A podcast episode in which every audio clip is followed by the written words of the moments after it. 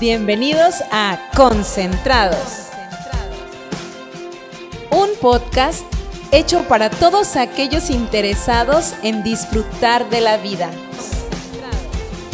Aquí creemos que el bienestar físico, mental y espiritual son indispensables para sentirse pleno.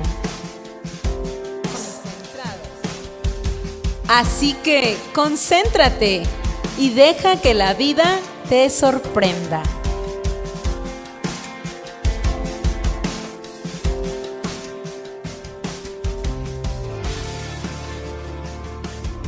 Bienvenidos a una emisión más de Concentrados. Mi nombre es Lorena y en esta ocasión vamos a presentar un tema muy interesante y muy necesario para todos, los pensamientos habituales una responsabilidad muy humana. Y para conversar sobre este tema tenemos con nosotros a un invitado muy especial, el maestro Gustavo Daniel Ortiz Colli. Bienvenido y muchas gracias por estar con nosotros, por aceptar nuestra invitación. Nos sentimos muy contentos con su presencia.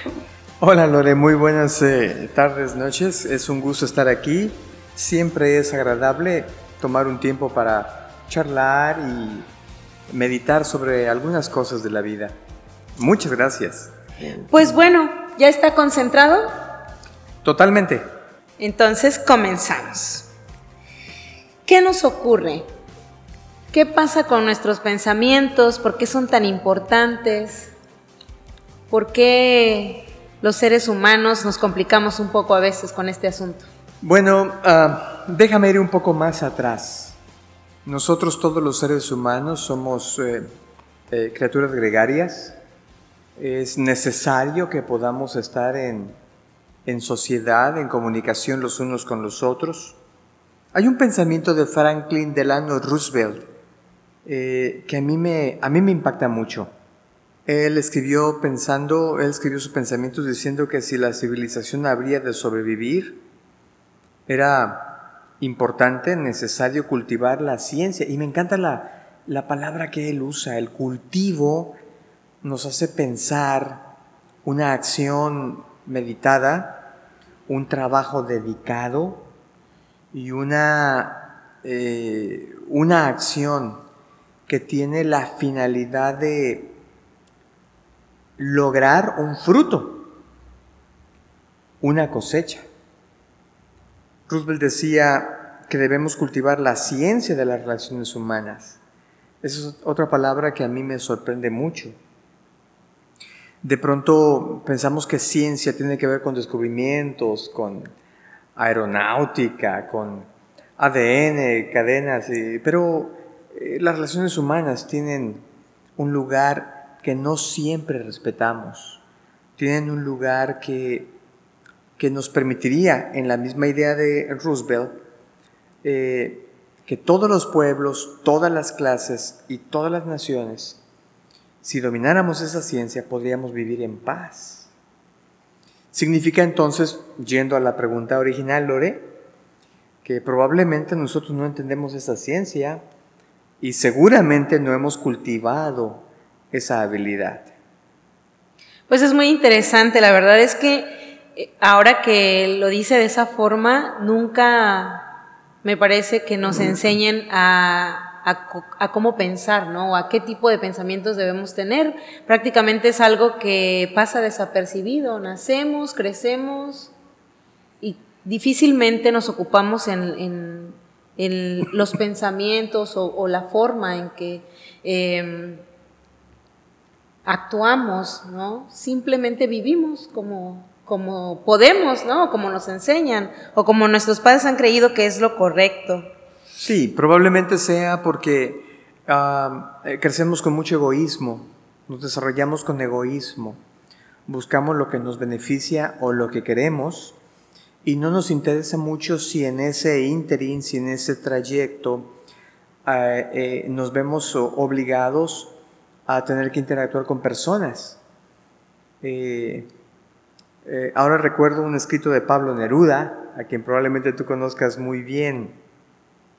Él, él hablaba de esto y él, él dice que el signo característico de nuestra época es la soledad. La inmensa soledad que nace en el hombre al saberse y sentirse solo, pero dentro de la multitud, dentro del vocerío. Esa soledad eh, que encierra un, escribe Pablo Neruda, un, un ansia de muerte, una angustia, un deseo irresistible de vida, el deseo del amor. Mas lo trágico de la época, escribe Neruda, es la edad de los hombres solos, es la negación del amor. E, es por eso que no, como no estamos orientados a la necesidad de convivir con otros, como no estamos, no, no, no se nos inculca la importancia del poder desarrollar la capacidad de eh, pensar correctamente para poder convivir correctamente con otros, porque solo pensamos en nosotros mismos. Esa es parte de la raíz del problema.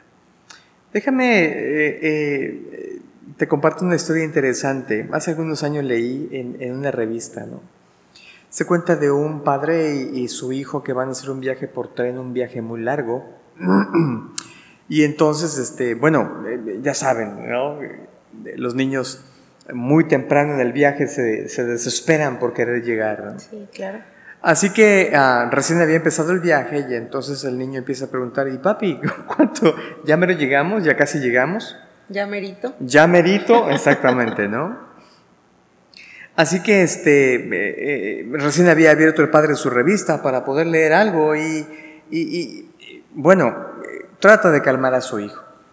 En lo que está hojeando la revista se da cuenta que hay una, hay, hay una imagen interesante allí eh, la recorta y, piensa que va a hacer eh, algo para que su hijo pueda tener un poco de tranquilidad y ocuparse por lo menos en algún tiempo del camino en lo que pudiera dormirse o qué sé yo.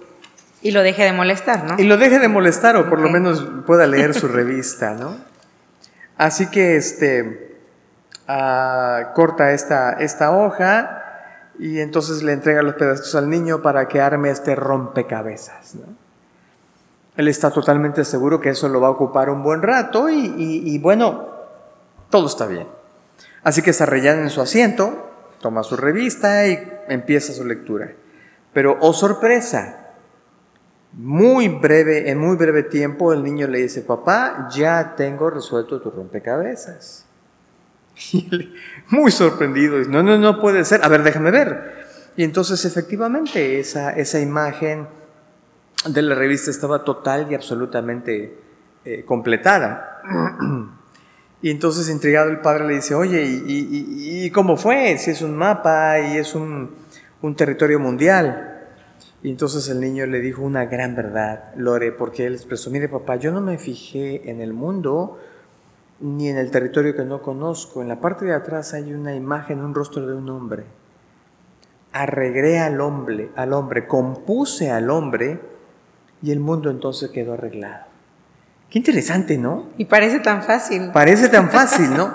Pero ese es realmente el, desafío, componer al ser humano, arreglar al ser humano, permitir que el ser humano tenga sus propios arribos apropiados y correctos, es la clave para lograr la paz, la tan anhelada, la tan anhelada paz en la sociedad. Así es, Lore. Pues componer al hombre, ¿no? Pero, pero ¿cómo, ¿cómo saber qué es lo correcto?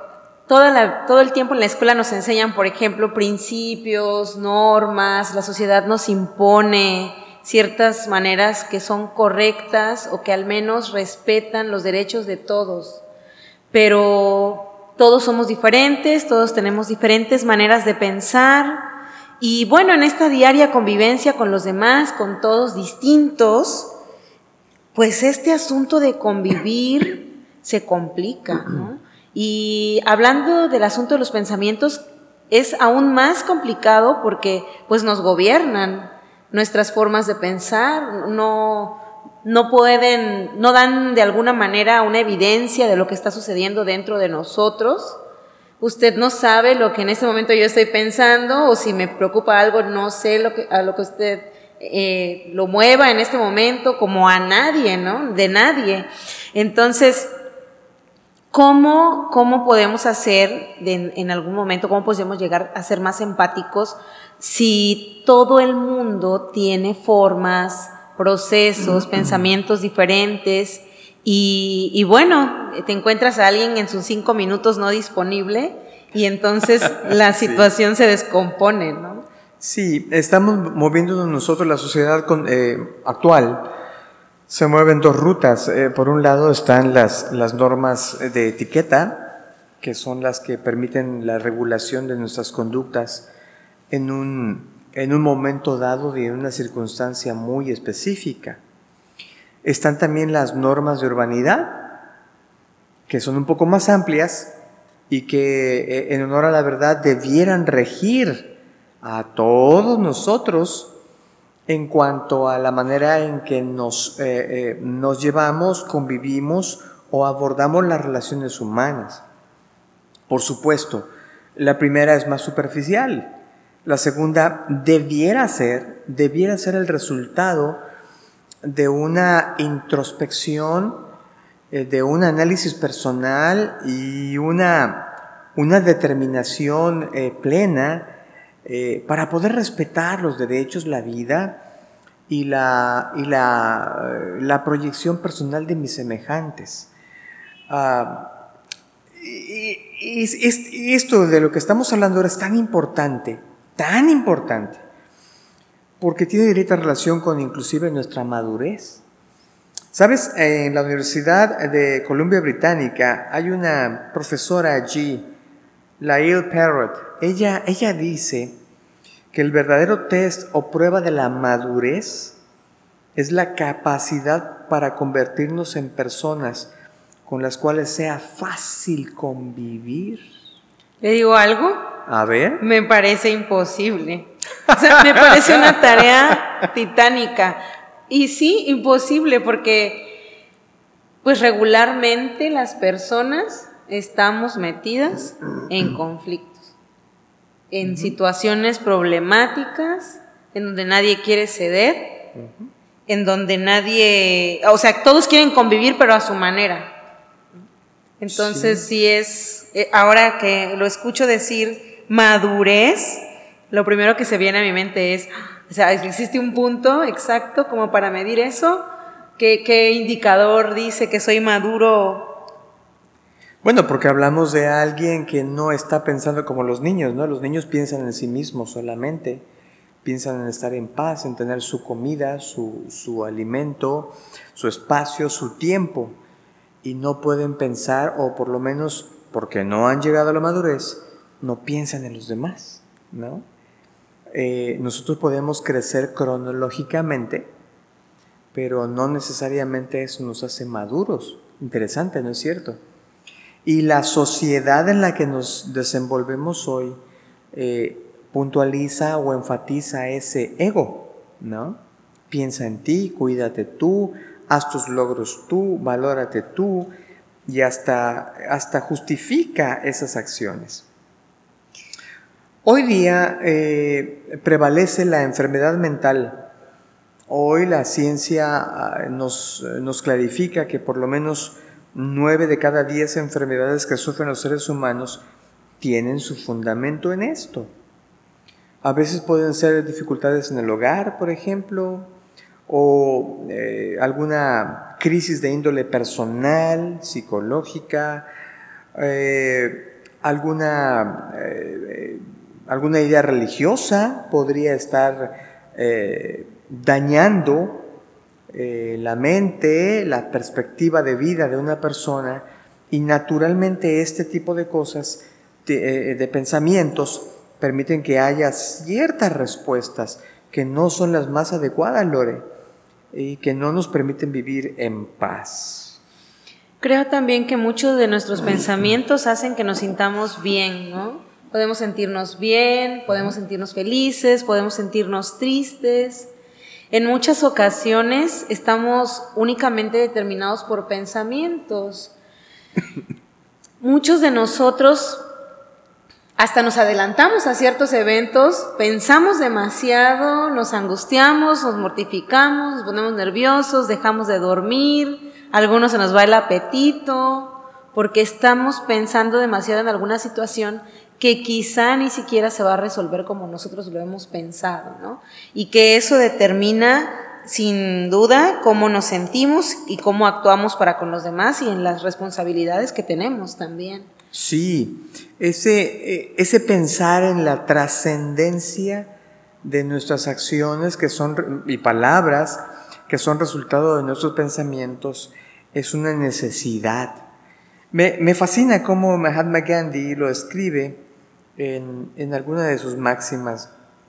Él dice, observa tus pensamientos porque se van a convertir en palabras. Algunas veces las palabras que nosotros usamos despiertan la intolerancia de alguien, ¿no?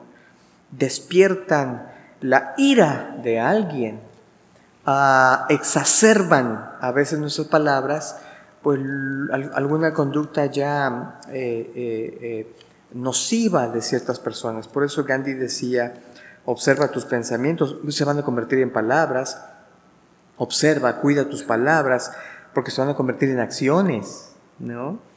Este, hace unos minutos yo les hablaba de, las normas de urbanidad y las de etiqueta.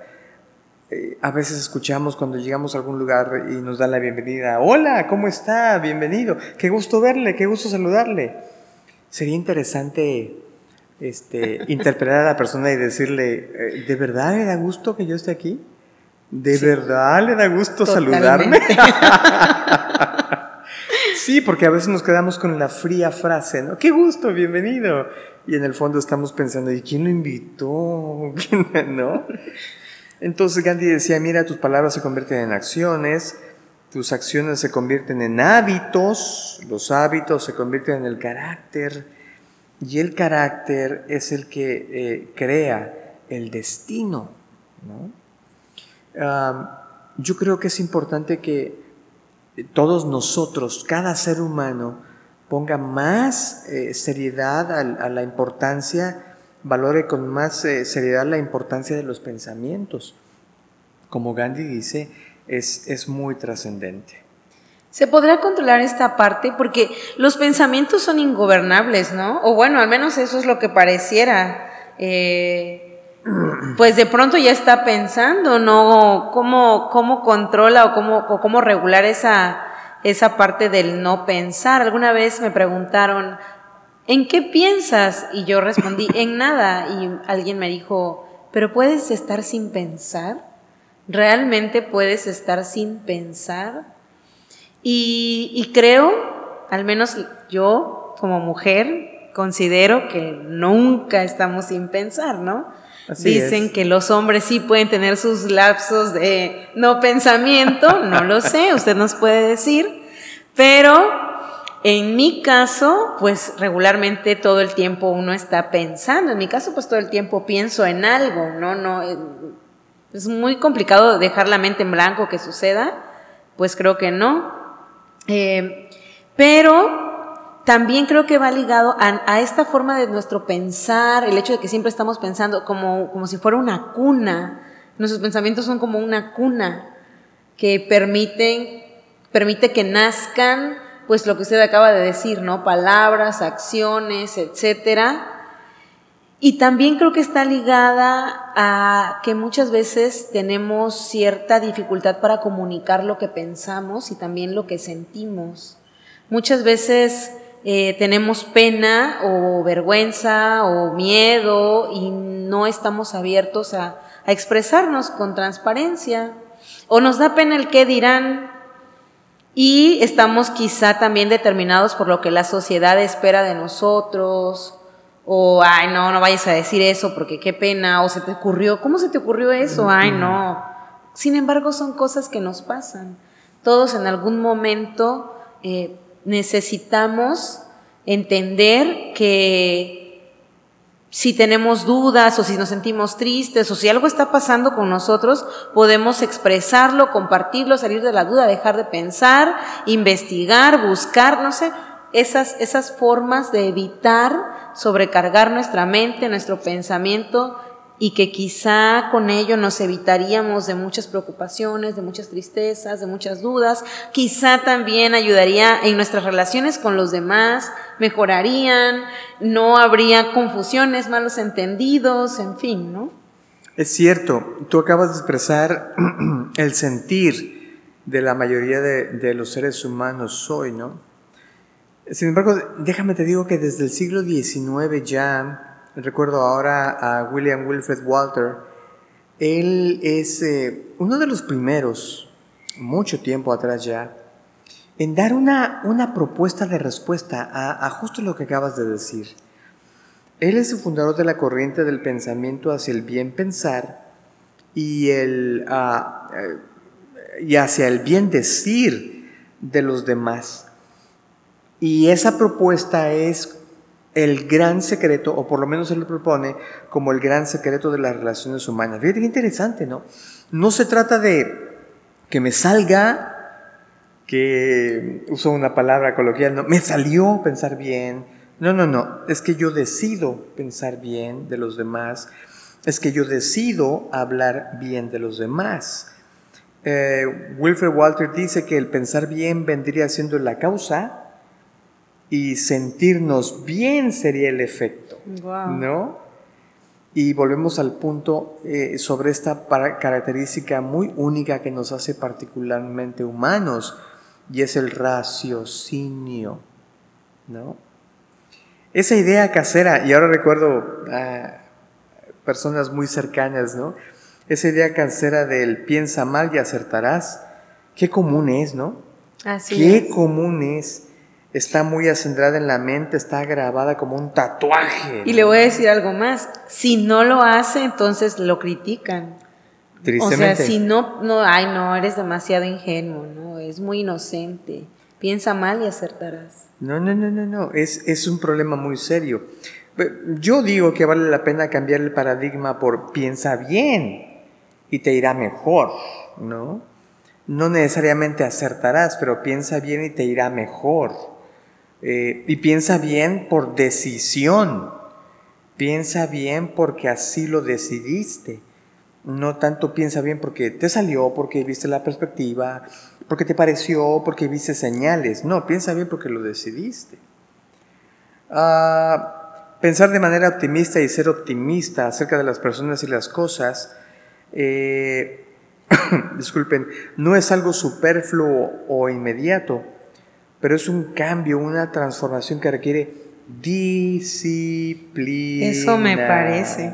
Pero es que estoy pensando en lo que eh, le escucho decir y digo, bueno, decide pensar bien. Sí, es, es, dominio propio, es autocontrol, ¿no?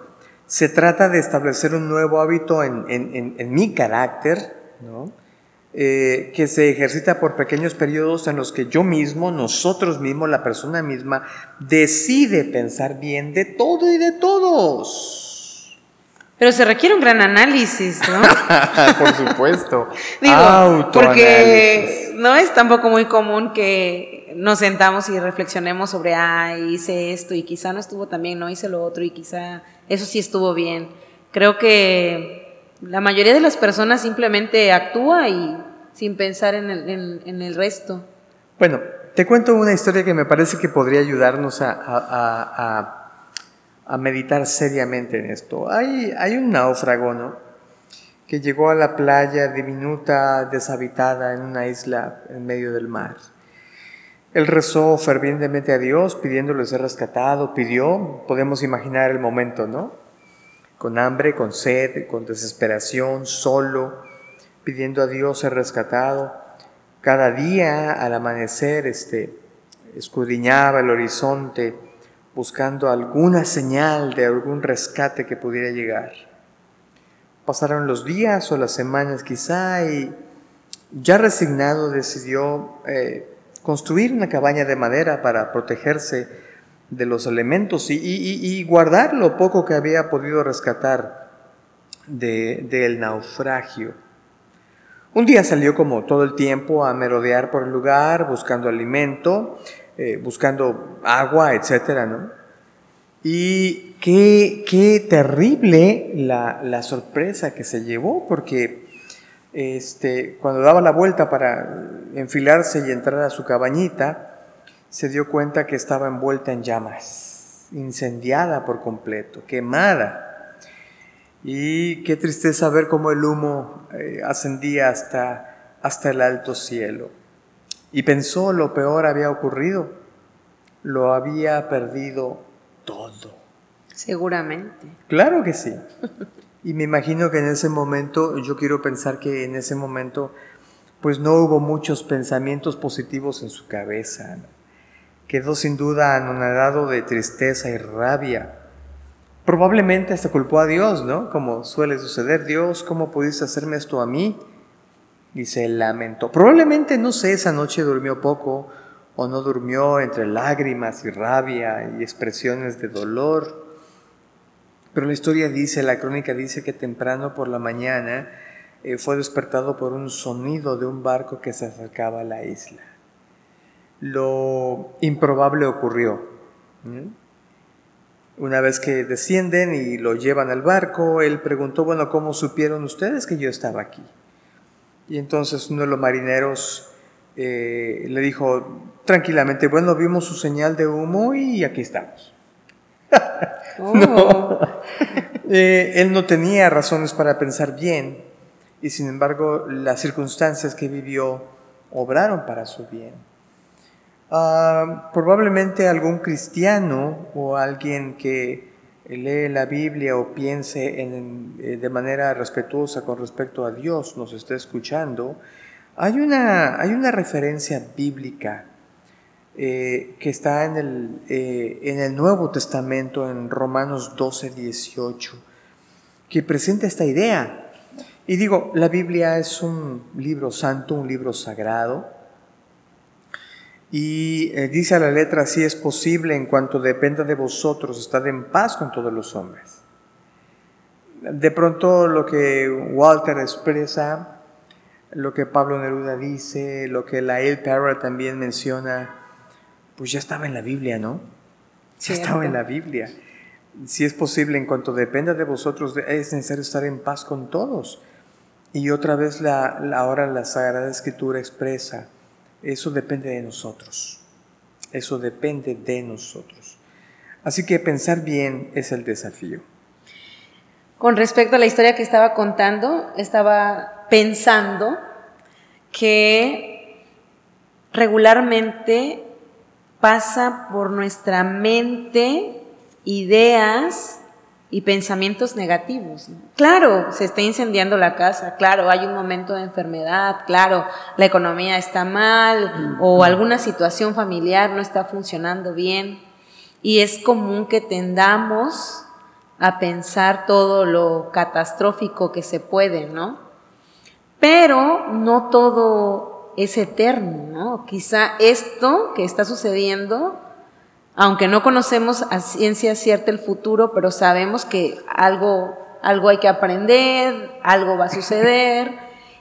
Y quizá ayudaría si nuestros pensamientos no fueran tan terribles, ayudaría a saber que esta situación algo bueno va a traer, pero regularmente somos muy eh, catastróficos y nos ensimismamos tanto que no nos permitimos ver que puede venir algo bueno, o bueno, si no queremos ser tan optimistas, pero al menos pensar en que no va a ser por siempre.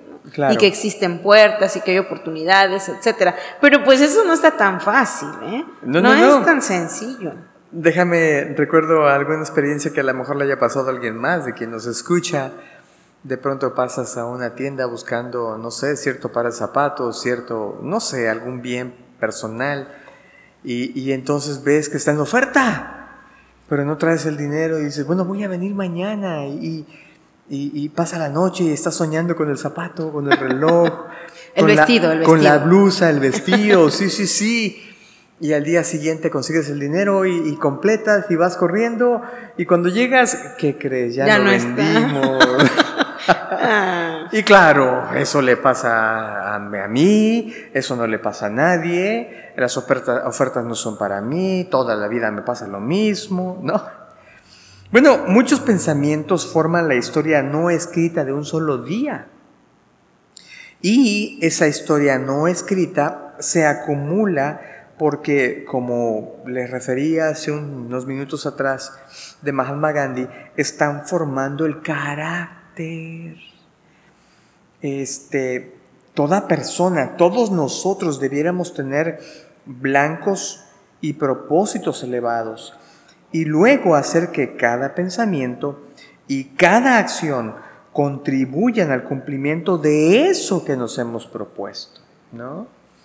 Este, volviendo al ejemplo, bueno, no pude, se me fue el vestido, se me fue el reloj, pero probablemente voy a encontrar otro mejor. Sin duda voy a encontrar otro modelo más lindo o más económico o que me siente mejor. Este, probablemente debo dedicar más tiempo para, para buscarlo. Es importante que aprendamos a controlar nuestra mente. Esa idea es, es revolucionaria, no tiene hoy mucho espacio en el común de la expresión de la gente, pero es muy importante. La mente debe controlarse, las emociones deben controlarse, ¿no? Ah, eh, es típico en la escuela, ¿no? ¿Y por qué le pegaste al compañerito? Pues es que me dijo que soy tonto. Ah, ¿y por eso le pegaste? Pues sí. Porque yo no me voy a andar dejando de nadie. Ah, exactamente. dicen, pues así los niños, así ¿no? dicen, no voy a dejar de nadie, exactamente. ¿Y por qué no saludaste a la, señora? ¿Por qué no me saludó? Ah, ¿y yo qué? Ah, por eso no la saludas, claro. Me explico, entonces es importante controlar la mente para que trabaje en la dirección de vida y según las órdenes emanadas de planes bien formados. No sé si a alguien le ha pasado, pero es interesante cómo va uno por la calle, vas por la calle y eh, te detienes a ver un poco los rostros de la gente que va en la calle, ensimismada en sus pensamientos, quizá con mala noche de sueño, con una crisis financiera, con un problema de salud, con un familiar. Y, tú y yo podemos mirar los ojos, mirar los ojos y decirle, eh, buenos días. Y la sonrisota. Y el tono. Buenos días, buenas tardes. ¿Sabes que le iluminas el día a la gente? Y no porque tú estés rebosante de felicidad, probablemente tú no dormiste tampoco muy bien, a lo mejor tuviste un problema estomacal por ahí en la noche. Y a lo mejor te estás dirigiendo a tratar de resolver un problema que es muy complicado. Y sin embargo tú puedes decir, yo voy a presentarme positivo, yo voy a sonreír, porque es mi privilegio, es mi responsabilidad, porque yo controlo mi mente. Eh, si nuestros pensamientos son correctos, entonces las palabras también van a ser correctas. Pero ¿y si usted va ahí con su sonrisa y su saludo y le mal contestan? Bueno, también yo puedo decidir si me voy a molestar o no. Hay, una eh, máxima por allí que maneja la gente que sabe de los procesos mentales, que dice, no me afecta lo que pasa fuera de mí, pero me afecta lo que pasa dentro de mí. Repítala porque está muy buena. no me afecta lo que pasa fuera de mí, me afecta lo que pasa dentro de mí. Si alguien me levantó la voz, bueno, yo voy a decidir si, si voy a perder mi paz por eso. ¿Vale la pena perder la paz? ¿Vale la pena? ¿No? Eh, eh, eh, nos toca a nosotros tener ese control. Ok, pues es interesante, pero em, ¿cómo? A ver, es que yo lo escucho muy seguro y aquí me está diciendo que puedo tener ese control y que el dominio propio, pero ¿cómo? O sea, regularmente en casa, bueno, muchos papás que, que tienen el conocimiento y que en algún momento lo han escuchado, que lo han leído, que lo estudiaron, o que tienen la oportunidad de conocer sobre la importancia de este asunto, pues lo harán y se lo enseñarán a sus hijos y los niños van a crecer de alguna manera eh, influidos por, por esta tendencia a ser positivos, a tener quizá esa facilidad para ser empáticos, etc. Pero y todos aquellos que no, o que lo hemos aprendido ya grandes, o que estamos casados con con, con, ese egoísmo que no hemos identificado, no lo quería decir así, pero pues ya lo tengo que decir. Entonces, ¿qué hacer? No, no. ¿Cómo le hacemos? ¿Cómo adiestramos los pensamientos? Bueno, depende de muchas, eh, eh, muchas veces depende de pequeñas decisiones. Ah, es como eh, los contadores dicen, ¿no? No cuides los pesos, cuida los centavos. Si cuida los centavos, los pesos se van a cuidar solitos. Algunas de las pequeñas decisiones que hacemos todos los días influyen. a veces decimos, ¿no? Cuando amanece nublado y escucho que se dice, es que el día está triste. Es un día muy triste. ¿Y por qué? Pues mira, mira el día, está triste. O es que... Eh, está bonito, ¿no? O el día está muy bonito. ¿Y por qué? Bueno, no es que el día esté triste o bonito, es que a ti te gusta el día, o tú estás bien, o tú estás triste, ¿no? La verdad es que, por ejemplo, cuando el día amanece nubladito, con lloviznita, con un clima así fresco, para mí es el día perfecto. Tengo que aceptarlo. Yo pienso igual. Pero probablemente algunos de los que nos escuchan dirán, no, no, no, no, no, es un día triste para estar llorando y encerrado y sin... No, depende de pequeñas decisiones. Es indispensable poner la vida nuestra en control de la verdad.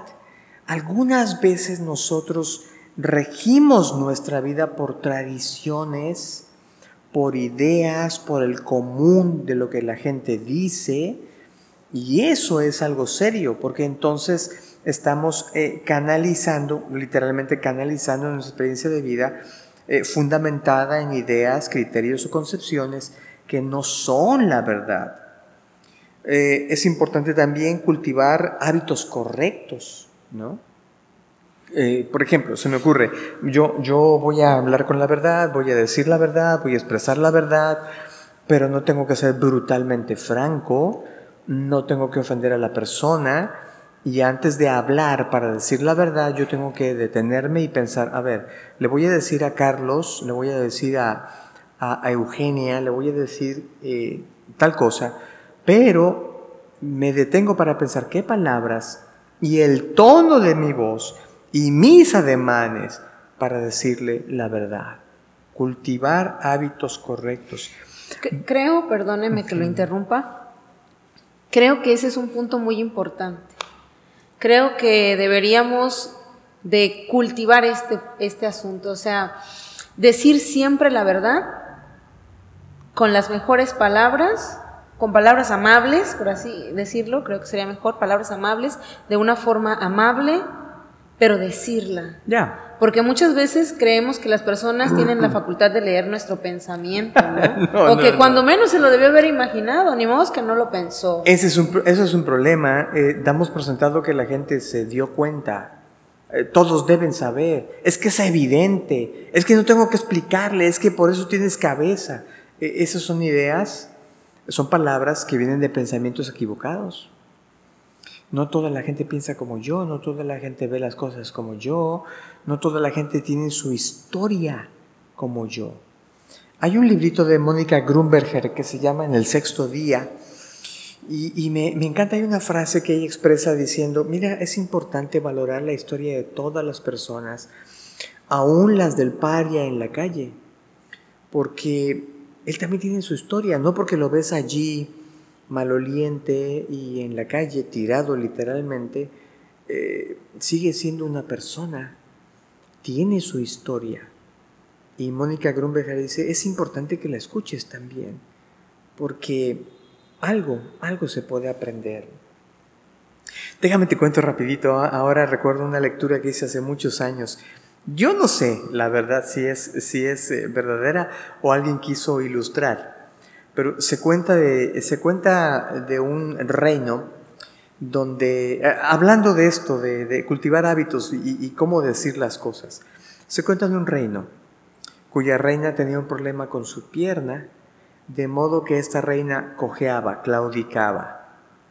Todos, obviamente, en el reino sabían, porque la habían visto y, sabían de su caminar eh, eh, claudicando, Así que no faltó en el populacho alguien que ubicara a algún tontito, ¿no?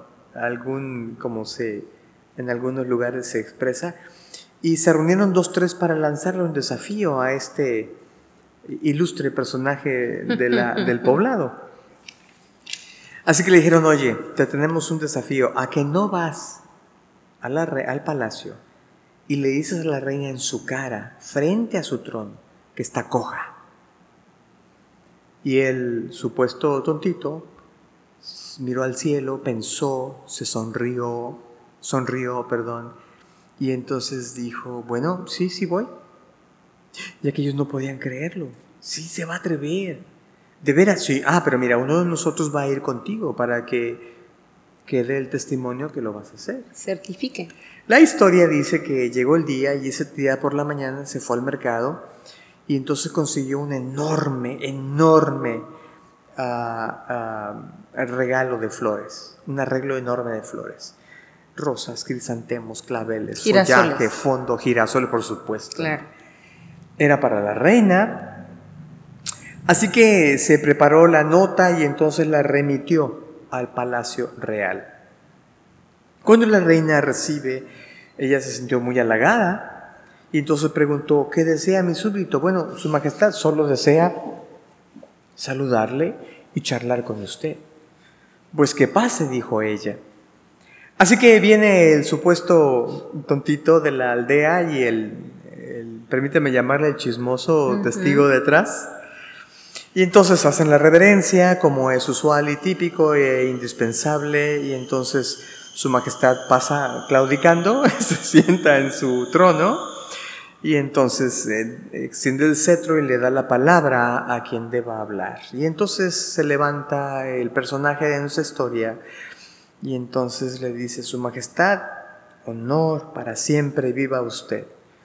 Y su majestad le pregunta, bueno, ¿a qué debo el honor de su visita? Le agradezco infinitamente haber tomado la oportunidad para enviarme tan hermoso y monumental arreglo. ¿Qué desea?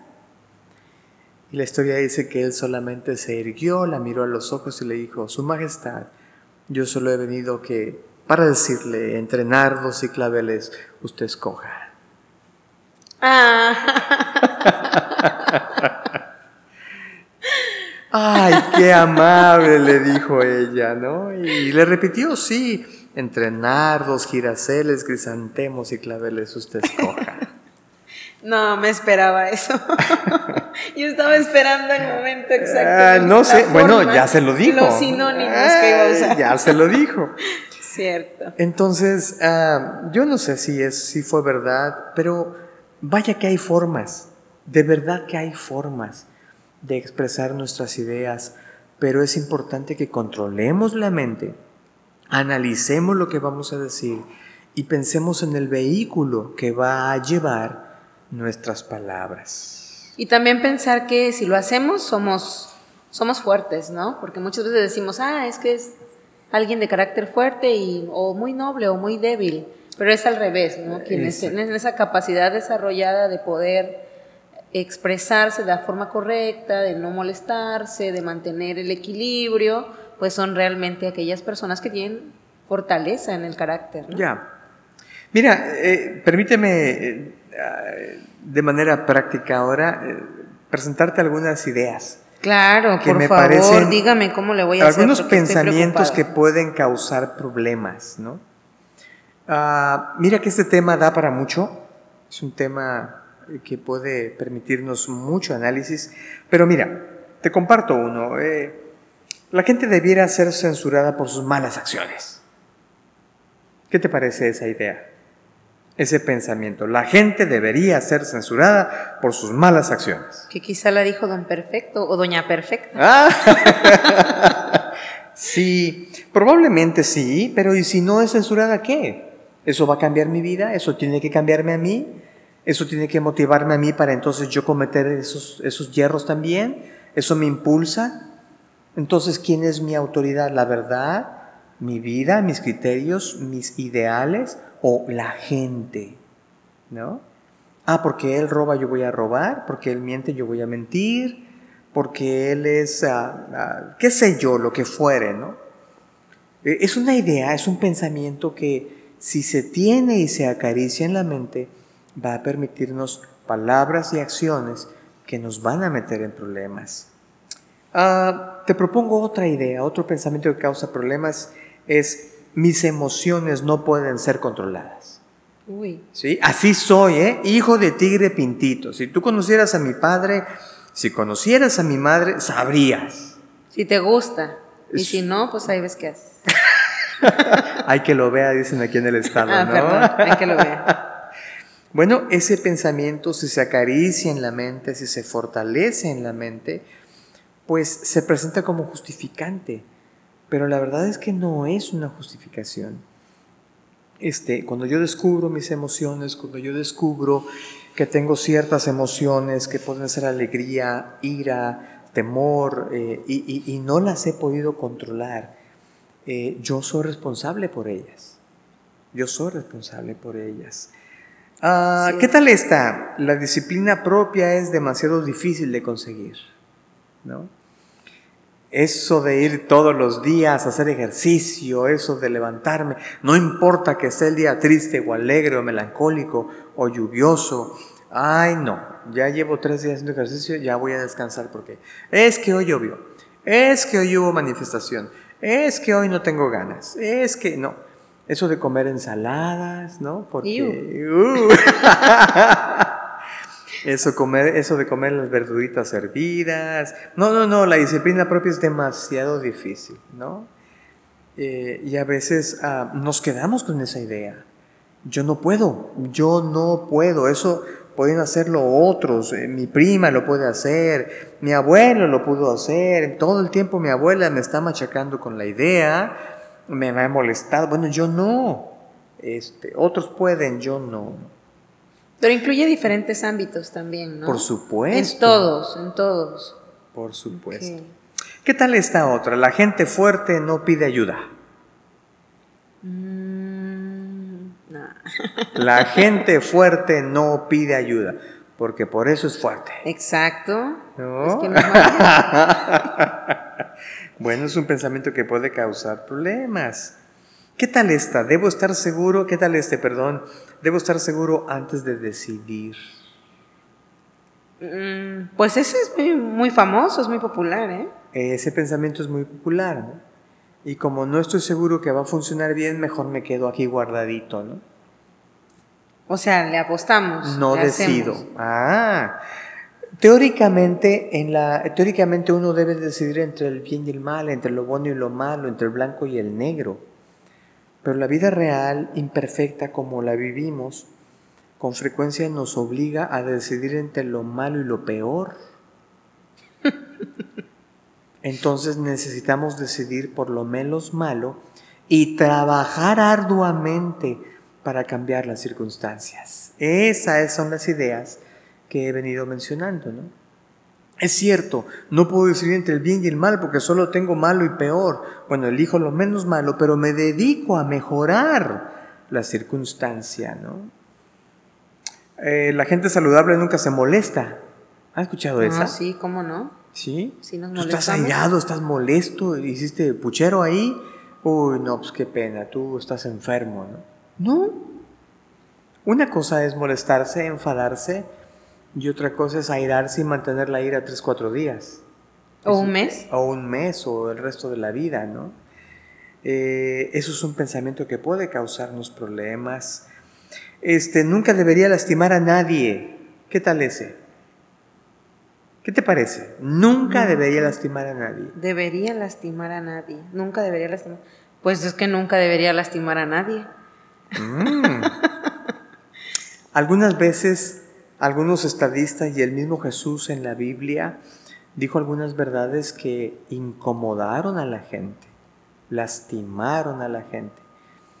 Y eh, ninguno de quienes mencioné se precia como ser grosero, arrogante o violento.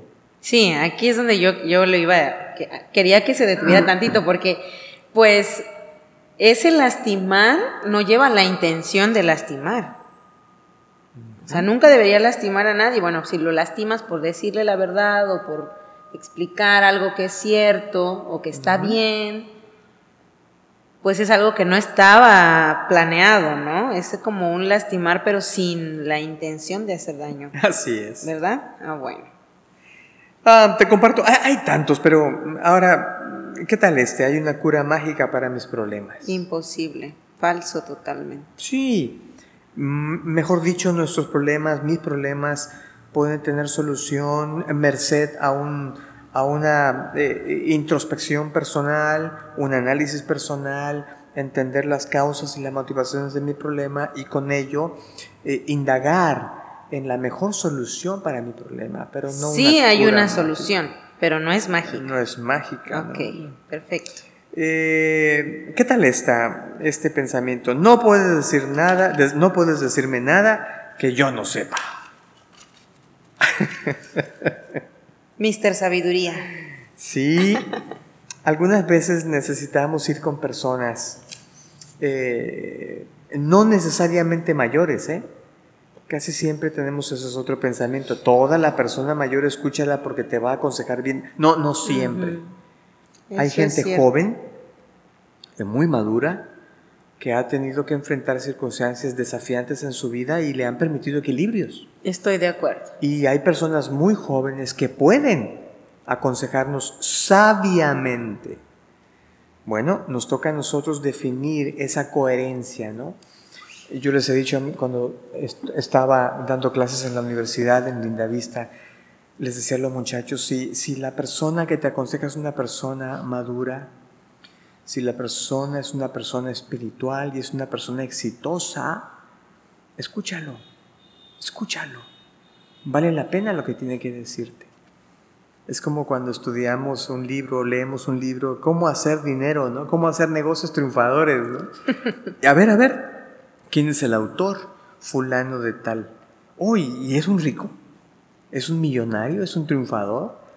¿Tiene cuatro mil empresas en el mundo? ¡No! ¿Y entonces por qué voy a leerlo? bueno, eh, no sé, hay tantos. ¿Qué, qué tal esta, este pensamiento? Soy inferior.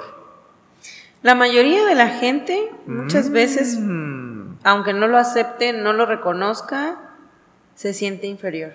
Es que- Muchas personas, bueno, a lo mejor no la mayoría, pero pues lo que quiero decir es que un gran número de personas tiene este sentimiento de Bueno, inferioridad. y de aquí se derivan otros, ¿no? Yo no soy guapo, yo no soy bonita, yo no soy inteligente. No merezco. No merezco. eh, eh, gracias por el favor que me estás haciendo. Eh, ¿No?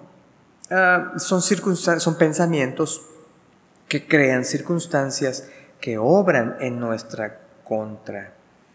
Tengo otro que es muy común. Mi infancia siempre me va a afectar. Mi infancia. Algunas veces sí ubicamos que algunos de nuestros pensamientos eh, se, tienen su origen allá atrás, en los años mozos. Y sin embargo, nos quedamos solo con la ubicación. Ah, sí, allí se originó. Ah, sí, allí empezó. Pues, pues así se va a quedar. Entonces no controlamos la mente, no buscamos cómo solventar esa crisis que jamás, jamás diré, porque jamás es tan fácil como decir, bueno, lo borro y quedo atrás. Hay crisis de la infancia muy terribles, muy desafiantes y sin embargo pueden ser solventadas. Yo, yo quiero uno por allí que leí. Debería ser feliz todo el tiempo.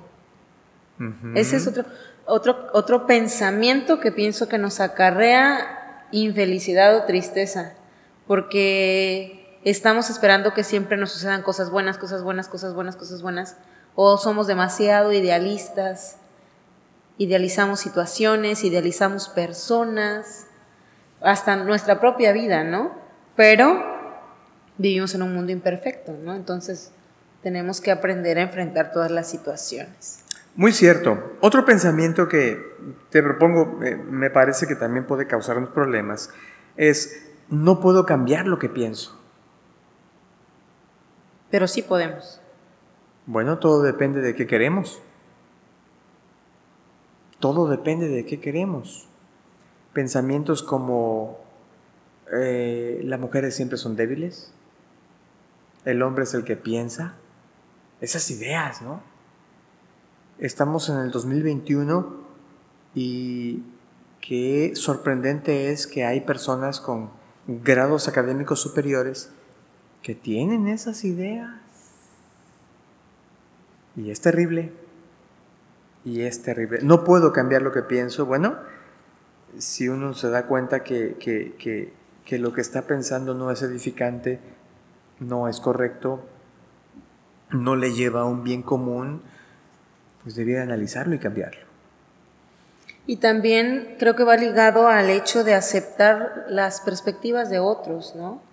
No solamente lo que tú opinas o lo que yo opino es como una ley, sino que dependiendo la perspectiva o la forma de ver eh, de los demás, pues también podemos construir algo bueno, ¿no? Y bueno, cambiar de opinión si, si realmente no estamos en lo correcto. Así es. Te comparto una, una última, si te parece bien. ¿Qué tal está este pensamiento? Nunca debo mostrar debilidad alguna. Pues también es un pensamiento muy popular. Muy pocas personas aperturan su corazón o sus ideas reales.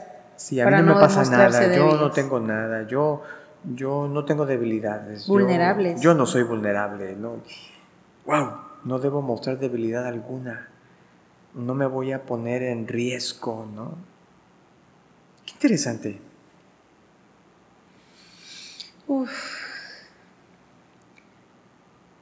Pues me parece que después de todo lo que nos ha comentado, creo que hay mucho por hacer, ¿no?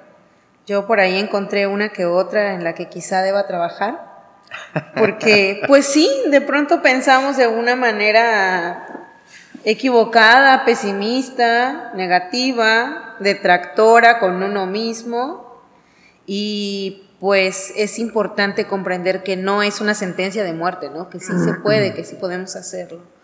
Em, Al final, Lore, es por eso el tema, eh, la meditación de esta tarde, este, este, análisis se titula Una responsabilidad muy humana, porque ah, es es un deber nuestro, personal, particular, eh, que debe tener tintes muy únicos y que debe tenerlos porque todos nosotros somos una historia, cada uno de nosotros es una historia muy brillante, muy importante, muy trascendente, que vale la pena contar. Y eso es muy importante. Y tú que nos escuchas allí, eh, ya sea que estés conduciendo o en tu casa, o a lo mejor estás en un descanso ahora mismo, eh, es vital que recuerdes que tú eres una persona muy valiosa, eres una persona muy inteligente, tienes dones, talentos, capacidades, tienes muchas calificaciones que te hacen único e irrepetible. Y eso es parte de la creación de Dios, de ese ser todopoderoso que ha creado al ser humano con tantas calificaciones tan brillantes, tan especiales.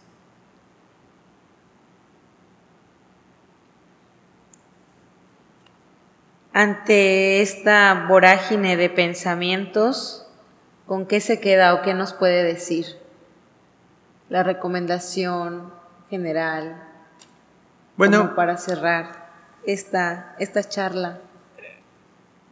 Yo diría que eh, empecemos por eso, por ese bien pensar de nosotros mismos, esa autoaceptación positiva, ese buscar el, el bien ser. Y una vez que eso pueda ser una realidad, sea una realidad, entonces estaremos en condiciones para modificar, controlar nuestra mente y entonces podremos brillar en sociedad. No por un convencionalismo social, sino porque seremos como... a, mí me fascina, yo leo la Biblia, y a mí me fascina cómo los evangelios dicen que Jesús era popular, era famoso, era querido, En, el Evangelio de Marcos dice que toda una ciudad, cuando oyeron que venía, se agolpó a la entrada solo porque venía Jesús. ¿Cómo hacemos para que un ser humano pueda ser tan querido, tan valorado, tan respetado? Eso, así, empezando por el autorrespeto, para que ese pueda trascender respetando a otros, amando a otros, trabajando por otros. Y pensando y gobernando nuestros pensamientos, entonces lograremos estar en paz, ¿no? Con nosotros y obviamente en paz con los demás también. Perfecto. Pues hemos llegado a la parte final. Estamos muy agradecidos por contar con su presencia, por todo lo que nos ha compartido, por esta conversación tan agradable. Y pues nos despedimos. Muchas gracias a todos los que nos han escuchado y gracias a usted de nuevo. Los vemos en la siguiente emisión de Concentrados.